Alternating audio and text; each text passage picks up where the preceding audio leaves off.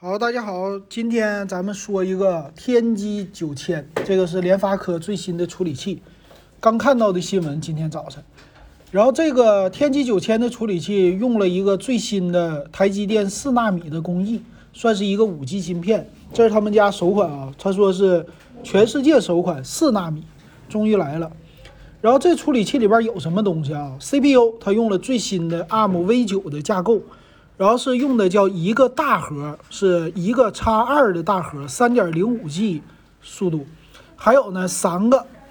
中核，不算是大核，是 A 七幺零的二点八五 G 的，再有四个小核 A 五幺零一点八 G 的赫兹。然后它这有二级、三级的缓存，缓存呢三级达到了八兆，然后还有一个系统缓存是六兆，哎呦，这缓存数也非常之大。然后能看出来这是最新的一个架构了，并且他说。APU 就是一些智能的，你比如给拍照用啊，给什么人工智能啊这些的用的，有六个叫 APU，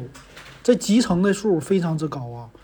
再有的话，对内存它也更新了，内存的支持是 LPDDR5X，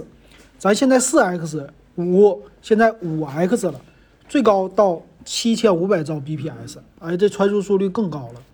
并且呢，在处理的影像方面，就他们家拍照。最高能达到三点二亿像素，也就是现在别人家说我们家摄像头，呃，五千万、五千万、五千万，没事儿，我现在能给你来一个亿、一个亿、一个亿，啊，你三个一亿像素的镜头都可以，这个处理能力就更加的强了。然后再有一个，它支持的屏幕说是能最高到一四四赫兹，然后也是还是那个 Full HD 啊，并没有说四 K 那那么高的，这是它总的一个支持，能看出来。它的架构是最新的，然后它在拍照的支持最新的，但是在屏幕呢，它没有往上顶啊，这是一个区别。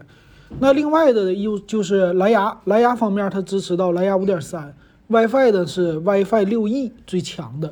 并且 GPS 定位没有什么变化。其他方面呢，摄像头这个支持的最高还是四 K，没有达到八 K 啊，这个挺遗憾的啊，和别人家不一样。那么解码它是八 K 没有任何的问题了，呃，速度就是五 G 五 G 网呢支持到最新的，说是最高上传能达到七 G bps，下载的话是多少？这里边没有说，但是五 G 应该是最新的这个芯片了。那天玑九千呢？说跑分儿跑分儿说是一百万加，就安兔兔，呃，这个应该是比较强的，但是看跑分儿没啥意思，我估计可能最新的旗舰会用。那天玑九千多少钱的手机会用呢？以天玑的水平来说，最高三千块钱，一般来说两千块钱。